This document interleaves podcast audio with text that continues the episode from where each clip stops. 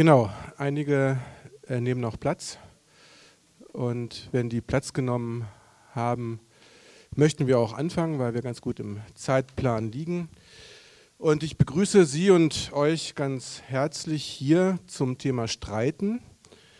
Dies ist ein doch Theorie-Teil erst einmal. Also wir haben ganz bewusst von der Konzeption her ähm, Theorieteile jetzt äh, eingeschoben, die auch parallel hierzu äh, stattfinden. Das ist einer.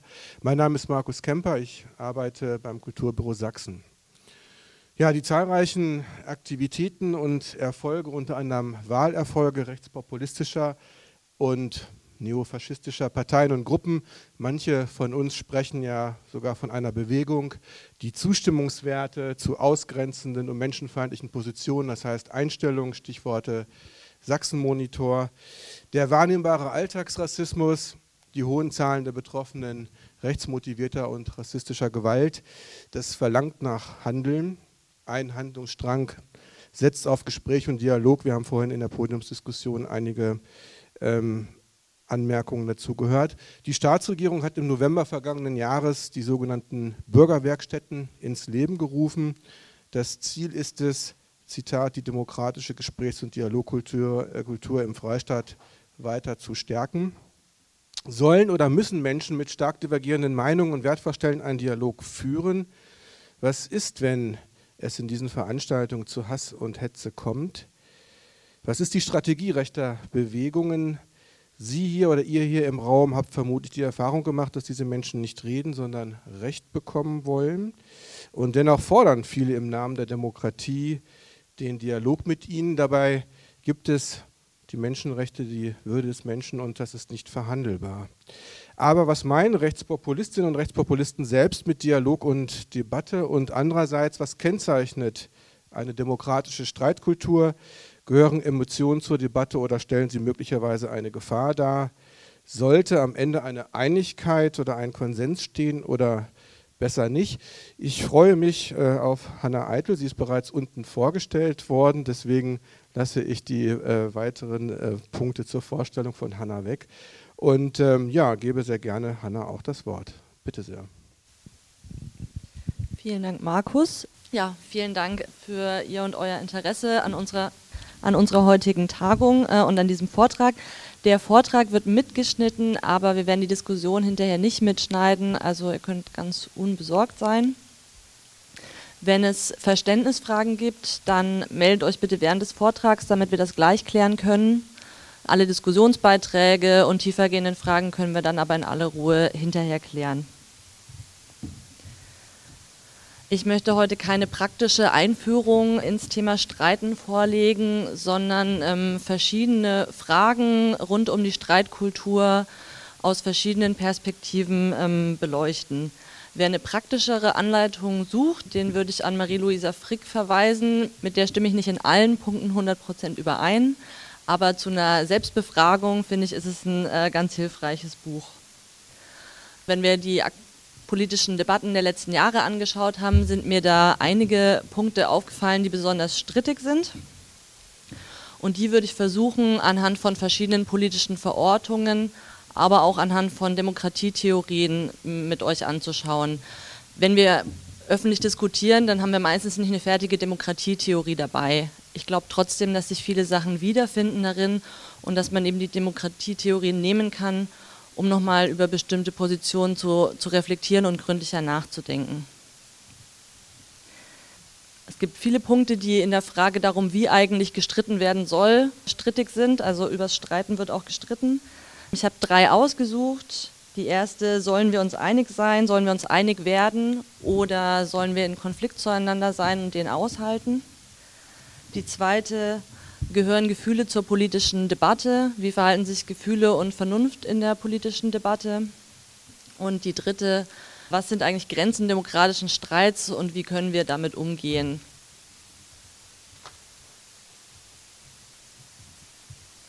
Ich würde mit der ersten Frage anfangen, der Frage, sollen wir uns einigen oder sollen wir uns streiten? Es wird gerade viel geredet von einer gespaltenen Gesellschaft, auch von der gespaltenen Stadt Dresden ist manchmal die Rede, da schwingt so ein bisschen mit, dass diese Spaltung überwunden werden soll. Hier auf dem Bild ist auch die Frage, was tun gegen die Spaltung der Gesellschaft. Aber die Frage ist, können und sollen wir uns eigentlich einig sein? Und wie kann Einigkeit gelingen, beziehungsweise wie kann ein Konflikt gelingen? Die erste Antwort habe ich mit völkisch-autoritärer Antwort überschrieben, die auf diese Frage gegeben wird. Die rechtsautoritäre Bewegung fordert ja ganz zentral, dass über bestimmte Dinge endlich wieder geredet werden müsse und sie verlangt, dass mit dem Volk Dialog geführt wird und dass die Meinung der Bürgerinnen gehört werden müssen. Dass sie Begriffe verwenden wie Dialog, hat immer wieder den Eindruck erweckt, als ging es um den Austausch pluralistischer, also verschiedener, aber gleichwertiger Meinungen. Das mag bei Einzelpersonen durchaus so sein, doch Strategie, Verhalten, Reden und Organisationsformen dieser autoritären Rechten deuten auf das Gegenteil hin.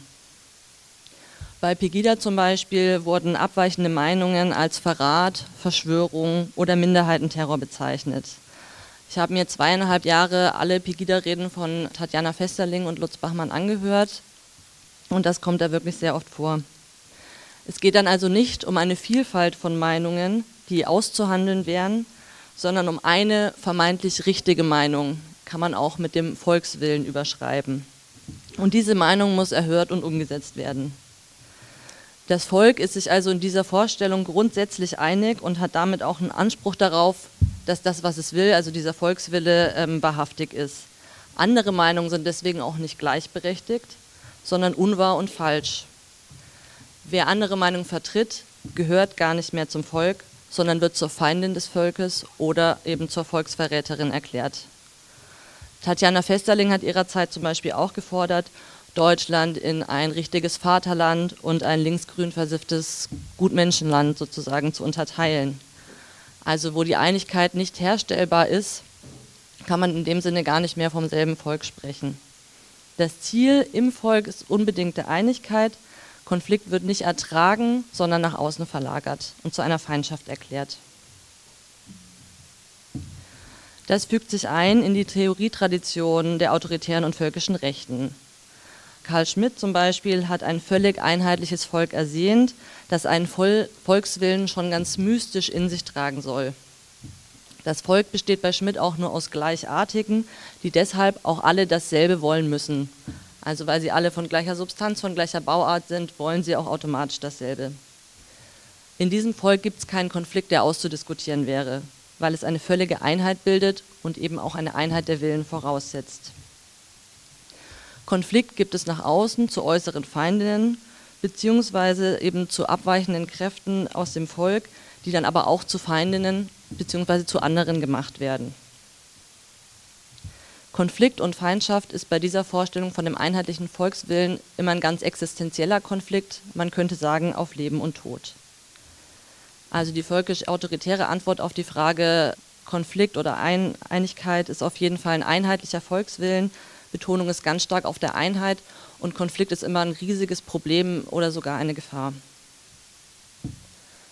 Im Gegensatz zu den autoritär-völkischen Vorstellungen eines einheitlichen Volkswillens gehen liberale und radikale Demokratietheorien entweder von konkurrierenden Einzelinteressen aus, also die liberale Erzählung ist, jede Einzelperson hat verschiedene Interessen, beziehungsweise die radikalen Demokratietheorien von widerstreitenden Gesellschaftsentwürfen oder Klasseninteressen von Hegemoniekämpfen. Jürgen Habermas beschreibt zum Beispiel seine Vorstellung von einer demokratischen Diskussionskultur mit einem fast unendlichen demokratischen Diskurs. Die Ausgangslage sind hier unterschiedliche Positionen und Interessen der Einzelnen. Die werden aber durch einen Diskurs mit rationalen, also mit vernünftigen Argumenten vermittelt. Am Ende steht eine möglichst große Einigkeit bzw. die Entscheidung der Mehrheit. Und äh, die Minderheit, die vielleicht anderer Meinung ist, kann trotzdem diese Mehrheitsentscheidung anerkennen weil sie vorher einen gleichberechtigten Diskussionsprozess mitmachen durfte, der nach fairen Regeln gestaltet war. Wenn alle mitdiskutieren können und anhand von rationalen Argumenten entscheiden, dann muss am Ende die relativ vernünftigste Erscheinung für alle rauskommen. So ist ganz stark verkürzt die These von Jürgen Habermas. Er geht also davon aus, dass wir zwar alle ganz unterschiedliche Interessen und Vorstellungen haben, also eigentlich erstmal in einem Konflikt zueinander stehen, aber dass wir in der Lage sind, diese gemeinsam vernünftig auszuhandeln und uns möglichst einig zu werden. Das habe ich heute mal mit liberal-demokratischem Prinzip überschrieben, von dem Habermas natürlich nur ein Vertreter ist. Habermas Idee von diesem ganz langen demokratischen Diskurs ist aber ein sehr gutes Gegenbild zu den autoritär-völkischen Vorstellungen von demokratischen Debatten oder demokratischen Entscheidungen. Und viele Facetten, die ähm, für diese Vorstellungen wichtig sind, werden auch in der öffentlichen Debatte ganz konkret angerufen. Zum Beispiel die Forderung nach Vernunft, äh, eine Kritik an Fake News und die Forderung, sachlich und besonnen zu diskutieren. Das ist was, was wir auch ganz praktisch in der Diskussion verlangen. Habermas Strategie kann man wie eine Art Kompass für ein Verhalten in einer Debatte verwenden. Nur auf ein Problem stößt diese Antwort oder diese Perspektive. Ein Problem kann sie nicht lösen, denn meistens wird nicht besonders objektiv diskutiert und sehr oft werden wir uns auch alle nicht einig. Wir erinnern uns, was ich vorhin über die autoritäre Rechte gesagt habe. Die ähm, möchte sich nicht einigen mit linken, liberalen oder grünen Positionen und sie möchte auch nicht eine Mehrheitsentscheidung anerkennen, weil das Verfahren vorher fair war.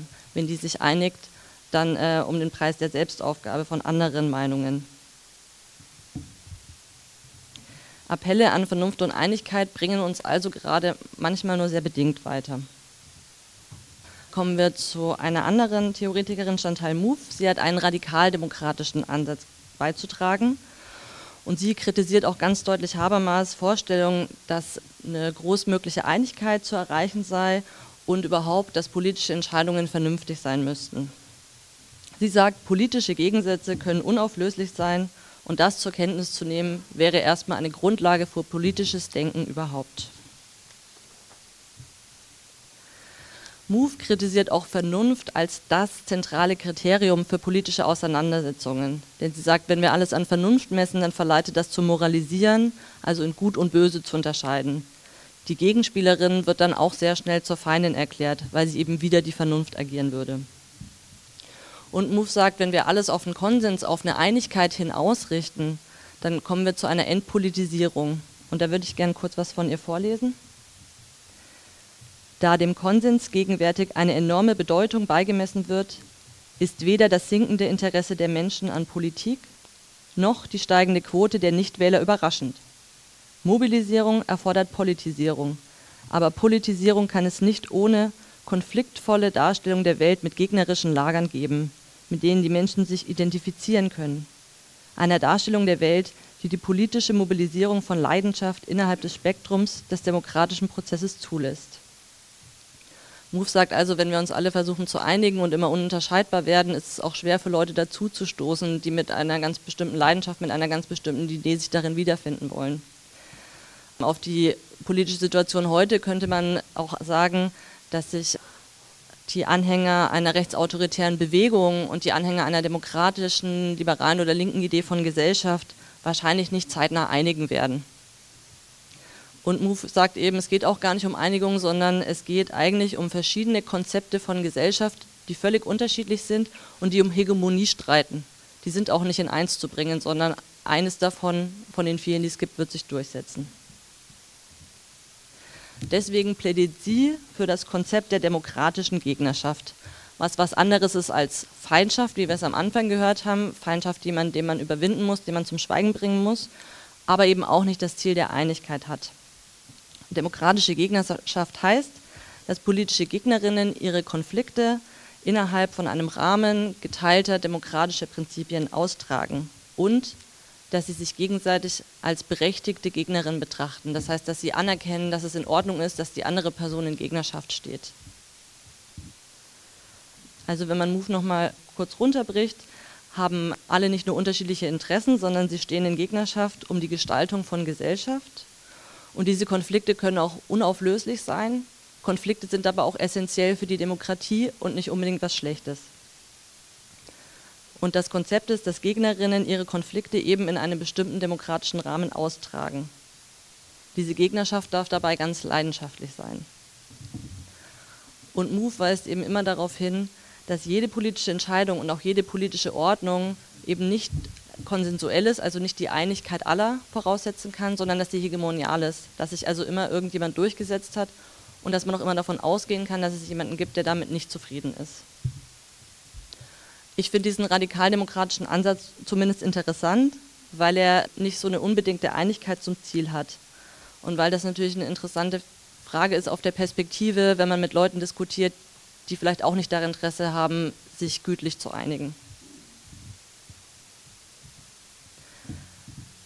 Wir hatten jetzt die Frage, ob wir uns eigentlich einig werden sollen oder ob wir in Konflikt zueinander stehen sollen. Darauf drei verschiedene Perspektiven gehört. Eine geht davon aus, dass das Volk sich sowieso einig ist, weil es einen einheitlichen Willen hat. Eine andere Perspektive sagt, wir haben zwar alle sehr unterschiedliche Interessen, aber wenn wir lange genug uns unterhalten und alle vernünftig argumentieren, können wir uns einigen, möglichst einigen zumindest. Und die andere sagt, wir brauchen keine Einigung, Demokratie ist leidenschaftliche Gegnerschaft. Gibt es hier in dem Moment Verständnisfragen?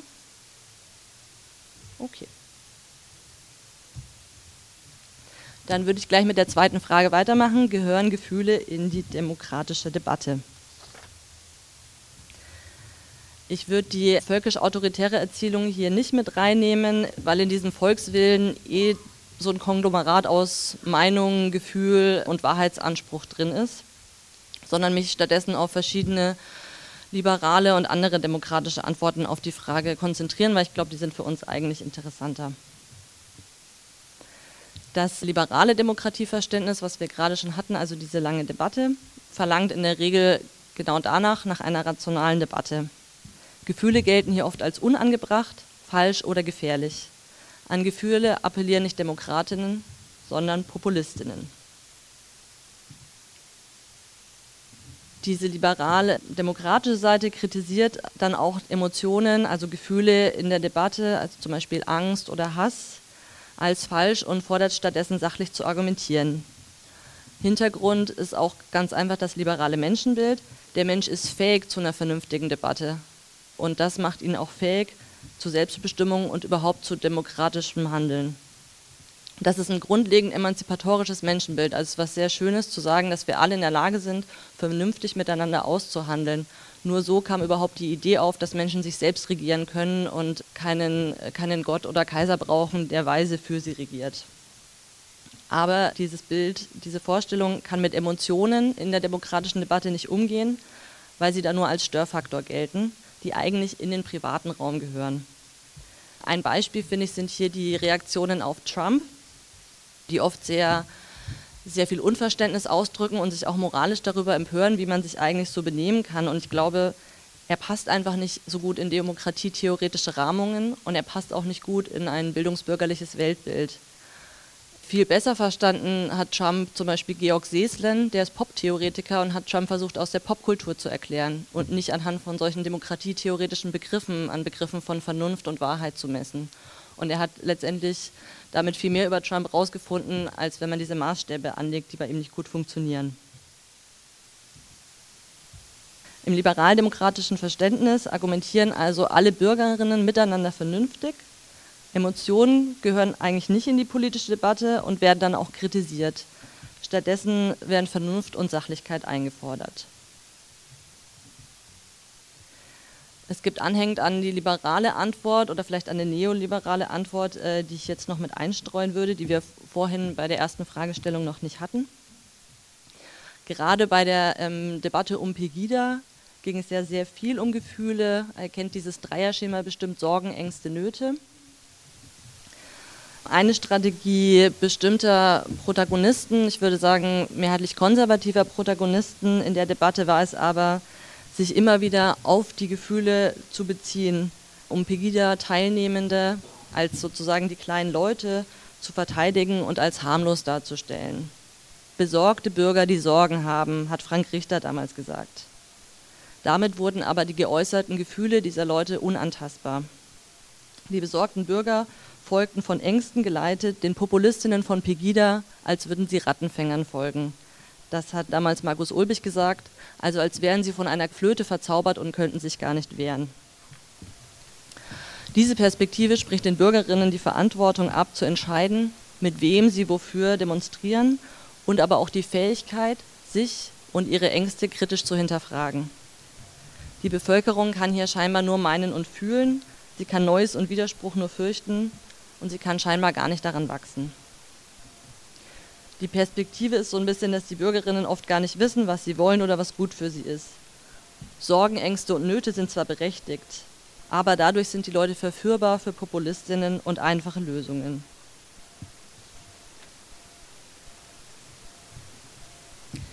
Ich finde, dass das eine elitäre Auffassung ist, weil sie den Leuten eben diese Vernunft abspricht, die in dem liberaldemokratischen Ansatz noch ganz stark gemacht wird. Diese Auffassung geht auch davon aus, dass die politische Debatte vernünftig sein soll, aber sie spricht sie vielen Leuten ab, dass sie die genug Vernunft mitbringen, um in der demokratischen Debatte wirklich teilzuhaben. Werner Patze, der hier sicher auch vielen ein Begriff ist, hat damals ja die Veredelung des Volkswillens gefordert und hat eben explizit gesellschaftliche gesellschaftliche Eliten wie Publizisten und Politiker gefordert, doch das in rationale und ähm, passende Sprache zu übersetzen, was äh, die Bevölkerung mit ihren unzulänglichen, primitiven Mitteln ausdrücken würde. Also ist als ganz kleine Elite angefordert, was zu übersetzen, was eine einfache Bevölkerung selbst nicht leisten könne. Die Bürgerinnen sind hier also nicht ausreichend vernunftbegabt, um ihre Position selbst zu vertreten. Daher ist das Zentrum dieser Demokratievorstellung auch nicht die universale Debatte, sondern vernünftige Eliten oder vernünftige Institutionen, die eben gegebenenfalls auch Emotionen der Masse auffangen können. Einige liberale und konservative Demokratietheorien gehen am Ende sogar so weit, dass das Volk potenziell immer gefährlich ist und sein Wille daher eingehegt werden muss. Die praxisnahe Spielart hiervon ist die Extremismustheorie, aber auch viele Populismustheorien die gehen immer von der Vorstellung aus, dass die Bevölkerung verführbar ist durch Antidemokratinnen und durch Populistinnen und dass diese Gefahr gebannt werden muss, und zwar durch staatliche Institutionen. Diese zweite Perspektive ist also besagt, dass natürlich die demokratische Debatte vor allem auf vernünftigen, rationalen Argumenten basieren sollte, aber dass nicht alle immer dazu in der Lage sind, weil sie oft emotionsgeleitet sind, dadurch eben auch die Gefahr der Verführung durch Populistinnen besteht und dass deswegen Institutionen eine wichtige Rolle in der Debatte spielen oder in der Demokratie spielen. Aus der liberalen Tradition heraus gibt es also eine, die sehr viel emanzipatorischer alle Menschen für Vernunft begabt sieht und in die Debatte einschließt und eine, die viel stärker bestimmte Eliten und Institutionen betont. Beide gehen aber eben davon aus, dass Vernunft das Allerwichtigste in der demokratischen Debatte ist und dass Gefühle dort eigentlich nichts verloren haben oder eine Gefahr sind. Genau hier hat die amerikanische Politikwissenschaftlerin Iris Marion Young mit ihrer Kritik angesetzt. Sie sagt, das rationale Argument darf nicht die einzige anerkannte Sprechform in der Demokratie sein. Es muss mehr geben als das rationale Argument. Sie sagt nie, dass es das rationale Argument nicht geben soll oder dass es nicht wichtig ist, sondern sie sagt, es braucht zusätzliche Ausdrucksformen, zum Beispiel Anerkennungsbekundungen, Rhetorik, aber auch individuelle, subjektive Erzählungen. Und die sind genauso wichtig für die demokratische Debatte. Young sagt, viele öffentliche Diskussionen, die dann auf Basis rationaler Argumente stattfinden, haben eigentlich Voraussetzungen, die erst durch andere Ausdrucksformen sichtbar gemacht werden und diskutierbar gemacht werden können. Man kann zum Beispiel sagen, eine Hartz-IV-Debatte wird auf eine rationalistische Art und Weise geführt, da wird mit Zahlen hantiert, wie viel man kann nachrechnen, wie viel braucht wer wann zum Leben. Und Young sagt, was aber ganz wichtig ist für so eine Debatte, ist, dass Leute ganz persönlich erzählen, wie es ihnen eigentlich geht in dieser Situation und was sie brauchen. Also diese individuelle, subjektive Erzählung, die vielleicht manche Voraussetzungen der Debatte, nämlich ich habe ausgerechnet, wer was zum Leben braucht, ähm, hinterfragbar macht. Young ergänzt das rationale Argument eben um mehrere Mittel der Kommunikation, darunter auch Rhetorik. Rhetorik gilt gerade in diesen liberalen Demokratievorstellungen natürlich als das ganz Böse, also als ein Mittel, um Massen emotional zu steuern. Argumente sind dagegen das Mittel des demokratischen Diskurses. Young sagt, diese Trennung kann man so gar nicht aufrechterhalten und Rhetorik ist ganz wichtig. Sie sagt nämlich, man kann zwischen rationalem Argument und Rhetorik nicht strikt trennen. Wer rational argumentiert, also wer vernünftig argumentiert, spricht scheinbar neutral über etwas. Sie sagt, tatsächlich sind sehr wohl Emotionen im Spiel, zum Beispiel Ruhe, Gelassenheit oder Gleichgültigkeit. Das sind Emotionen, die als angemessen gelten. Trauer, Wut und Spaß hingegen gelten sehr oft als gefährlich oder als unpassend. Dabei sind solche Emotionen nicht unbedingt irrational, sondern teilweise ganz angemessen, wenn man über Ungerechtigkeit, über Ausgrenzung spricht. In diesem Sinne ist gleichgültiges Sprechen eigentlich irrational, weil es keine Form hat, um auf diese Ungerechtigkeit angemessen zu antworten. Gefühle müssen also nicht unbedingt unvernünftig sein und deswegen braucht es eher einen Umgang mit Gefühlen in der Demokratie als ihre Verdrängung. Zum anderen sind Rhetorik und subjektive Erzählungen in der Demokratie wichtig, weil sie eben oft erst die Möglichkeit eröffnen, über bestimmte Themen und Argumente in der öffentlichen Debatte zu sprechen. Zum Beispiel ähm, ist es nicht so leicht, eine Debatte über institutionellen Rassismus zu führen mit einer Mehrheitsgesellschaft, die von Rassismus nicht betroffen ist. Dazu braucht es auch viele einzelne Erzählungen, vielleicht auch teilweise emotionale Erzählungen von Leuten, die überhaupt erst verständlich machen, was es eigentlich ist rassistisch diskriminiert zu werden von Institutionen in einer Demokratie. Das kann man dann auch ganz rational erklären, aber es braucht eben auch diese vielen kleinen Erzählungen, damit wir überhaupt erst verstehen, dass es ein institutionelles Problem ist und nicht nur das Problem von einzelnen Personen. Auch Seebrücke hat es meines Erachtens geschafft, durch eine starke Bildsprache diese Frage zwischen sind es Schlepper oder sind es Retter durchaus nochmal in eine Richtung zu bewegen, weil es viel schwieriger ist, jemanden zu kriminalisieren als bösartigen Schlepper, der mit so einem, einer wunderschönen Idee wie einer Seebrücke angetreten ist. Hier ist also auch Symbolik ganz wichtig in der demokratischen Debatte, um überhaupt einen Standpunkt einbringen zu können. Dieser inklusive Ansatz sagt also, Emotionen sind sowieso da, Emotionen haben auch ein Anrecht und die sind auch nicht unbedingt falsch.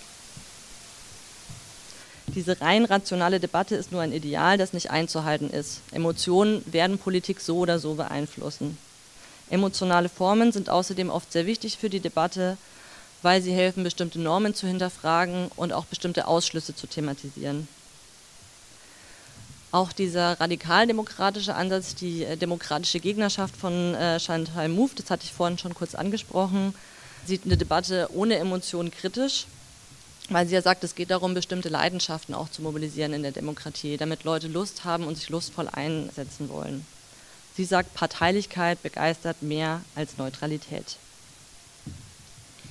Ich denke, das ist auch eine interessante Feststellung für viele, die sich dem, einem Rechtsruck entgegenstellen, wenn man das so runterbrechen will, dass man es nicht nur für abstrakte Werte machen muss, ganz altruistisch, sondern dass man es durchaus auch aus ganz eigenen Interessen und Leidenschaften heraus machen darf. Wir hatten jetzt auch drei Perspektiven auf die Frage nach Gefühlen und Vernunft in der demokratischen Debatte gehört. Zwei davon sagen, dass auf jeden Fall das vernünftige Argument das Allerwichtigste ist. Die demokratische Variante sagt, es sind auch alle dazu fähig, deswegen ist das überhaupt kein Problem. Die andere sagt, dass Leute oft sehr emotional sind und man deswegen schützende Institutionen aufbauen muss. Und die dritte Perspektive sagt, Politik braucht Leidenschaft, Gefühle sind sowieso da und sie sind auch legitim in der Demokratie. Gibt es Fragen zu diesem Abschnitt? Gut, seid ihr noch alle da? Super. Dann komme ich auch schon äh, zur letzten Frage und danach können wir das dann auch alles natürlich wahnsinnig gerne diskutieren. Deswegen habe ich auch immer mehrere Perspektiven mit dabei, damit wir uns hier nicht sofort einig werden müssen sozusagen. Was sind die Grenzen demokratischen Streits? Kann man Grenzen setzen? Wie soll man mit dieser Frage nach, nach Grenzen umgehen? Würde mal anfangen mit dieser völkisch-autoritären Rechten, denn die hat in den letzten Jahren sehr viel äh, Dialog gefordert und auch sehr oft gefordert, nicht ausgegrenzt zu werden. Und sie hat auch immer betont, also in der Pegida-Bewegung zum Beispiel, dass sie durchaus äh, auf, auf der Seite der Demokratie steht. Trotzdem handelt es sich bei ihren Vorstellungen nicht um eine offene Demokratie, die alle in die demokratische Debatte einschließt. Das zeigt sich zum Beispiel in einer Rede von Tatjana Festerling mal wieder in Dresden wurden, als Pegida angefangen hat, bald Dialogforen wegen und für Pegida-Teilnehmende eingeführt. Da sollte eben Politik mit den Bürgerinnen wieder in Kontakt und Dialog kommen. Und eine Partei, ich glaube, dass es die Grünen waren, haben gesagt, sie machen da nur mit, wenn dann aber auch Asylsuchende und Migrantinnen eingeladen werden, weil um die soll es gehen, die sollen bitte mitreden dürfen. Und Tatjana Festerling antwortet mit ihrer Rede auf diese Forderung. Wenn über Asyl, Integration und Zuwanderung geredet werde, müssten auch alle diese Menschen ihre Interessen vortragen können. Damit zitiert sie sozusagen diese Forderung. Nein, ganz sicher nicht. Erstmal diskutieren wir Bürger und Deutsche miteinander, so wie es im Grundgesetz steht. Ein spezielles Recht auf Dialog haben weder Ausländer, Asylsuchende noch Wirtschaftsflüchtlinge. Wir Bürger, Steuerzahler und Wähler entscheiden nämlich über unseren Sozialstaat noch selbst. Hier sollen also nicht alle an der Debatte teilnehmen, die davon betroffen sind. Das wäre nämlich das liberale Prinzip sondern nur die Angehörigen eines bestimmten Volkes oder eines bestimmten Staats. Das autoritäre bzw. völkische Demokratieverständnis verlangt nicht gleiche Rechte für alle. Bei Karl Schmidt zum Beispiel ist das Volk explizit nur aus den gleichartigen Volksgenossen zusammengesetzt, die von anderen Völkern verschieden sind, und zwar ganz essentiell. Diese Verschiedenheit kann sich bei ihm durch Rasse, aber auch durch eine Schicksalsgemeinschaft ausdrücken gleiche Rechte für die anderen, für die Ungleichen, lehnt diese Theorie-Tradition ab. Das heißt, wer nicht zu diesem klar bestimmten Volk gehört, hat auch nicht dieselben Rechte. Es ist also ein klarer Ausschuss und eine klare Grenze und über die Grenze kann auch nicht verhandelt werden, weil sie ja scheinbar objektiv aus der Natur gegeben ist und man kann diese Grenze natürlich auch nur sehr schwer überschreiten.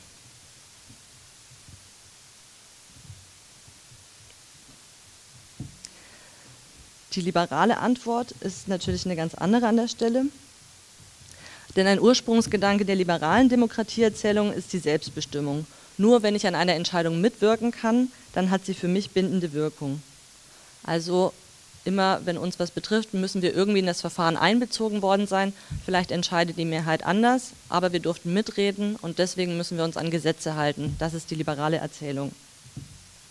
In diesem Sinne kann der liberaldemokratische Gedanke natürlich nicht einfach ausschließen, weil er dann sein eigenes Prinzip hinterläuft. Die einzige Möglichkeit oder die einzige Begründung aus der liberalen Demokratie auszuschließen ist, wenn jemand die demokratischen Verfahren unterläuft, wenn jemand also Demokratie abschaffen will oder andere daran hindert, an Demokratie teilzunehmen und ihre Rechte auszuüben. Zum Beispiel auch indem sie eingeschüchtert werden oder anders gehemmt werden. Diese Person kann dann ausgeschlossen werden. Es ist also eine Begründung, die sagt, aus der Demokratie kann man nur ausschließen, um die Demokratie selbst zu schützen. Das kommt relativ nahe an das, was vorhin auch auf dem Podium schon angeklungen ist. Wie verhält man sich dann zu diesen Ausgeschlossenen?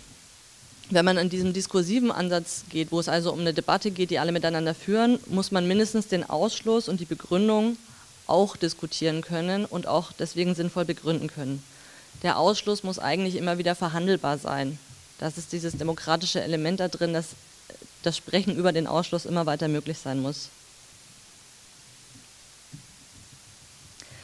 Ein anderer Weg führt über diese eher elitären Demokratieverständnisse, zum Beispiel gemäß Extremismustheorie, gehören Extremistinnen eigentlich nicht zur demokratischen Bevölkerung und haben in der demokratischen Debatte deswegen auch nur sehr bedingt was verloren.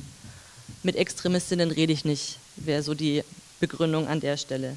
Der große Unterschied zu dem Ansatz vorher ist, dass dieser Ausschluss nicht miteinander ausgehandelt wird. Also nicht alle müssen miteinander darüber reden, wo die Grenzen für sie sind und begründen auch inhaltlich, warum Grenzen zu ziehen sind, sondern man hält sich letztendlich an die Zuordnung von Institutionen, wenn zum Beispiel jemand als extremistisch beschrieben wird ähm, und vollzieht diesen Ausschluss dann einfach.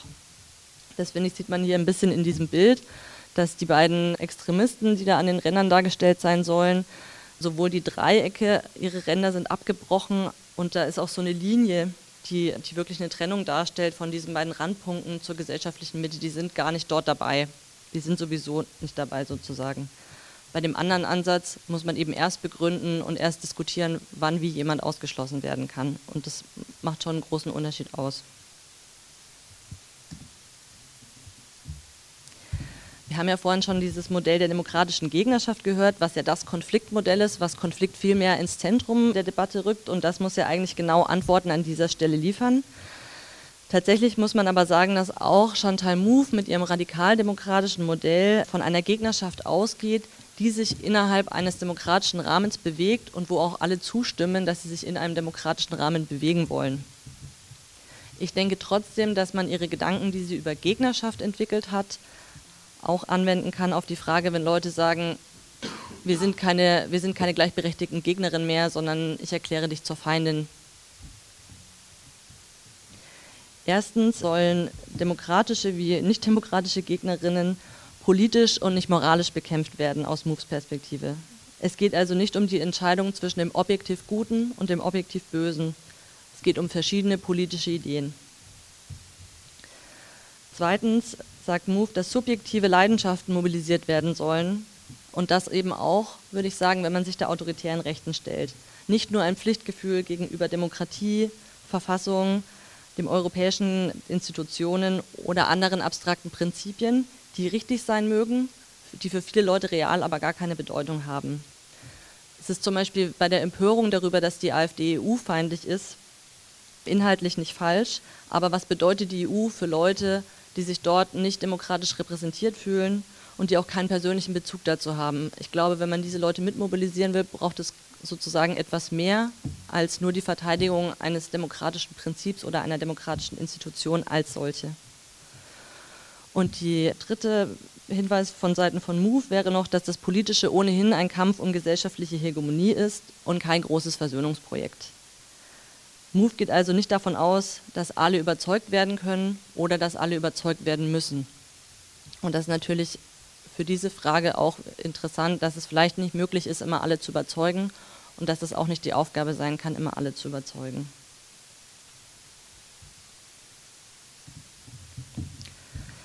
Praktisch sind auch im demokratischen Nationalstaat viele Menschen formal ausgeschlossen, zum Beispiel weil sie kein Wahlrecht genießen, oder informell, zum Beispiel weil ihre Stimme nicht wahr oder nicht ernst genommen wird.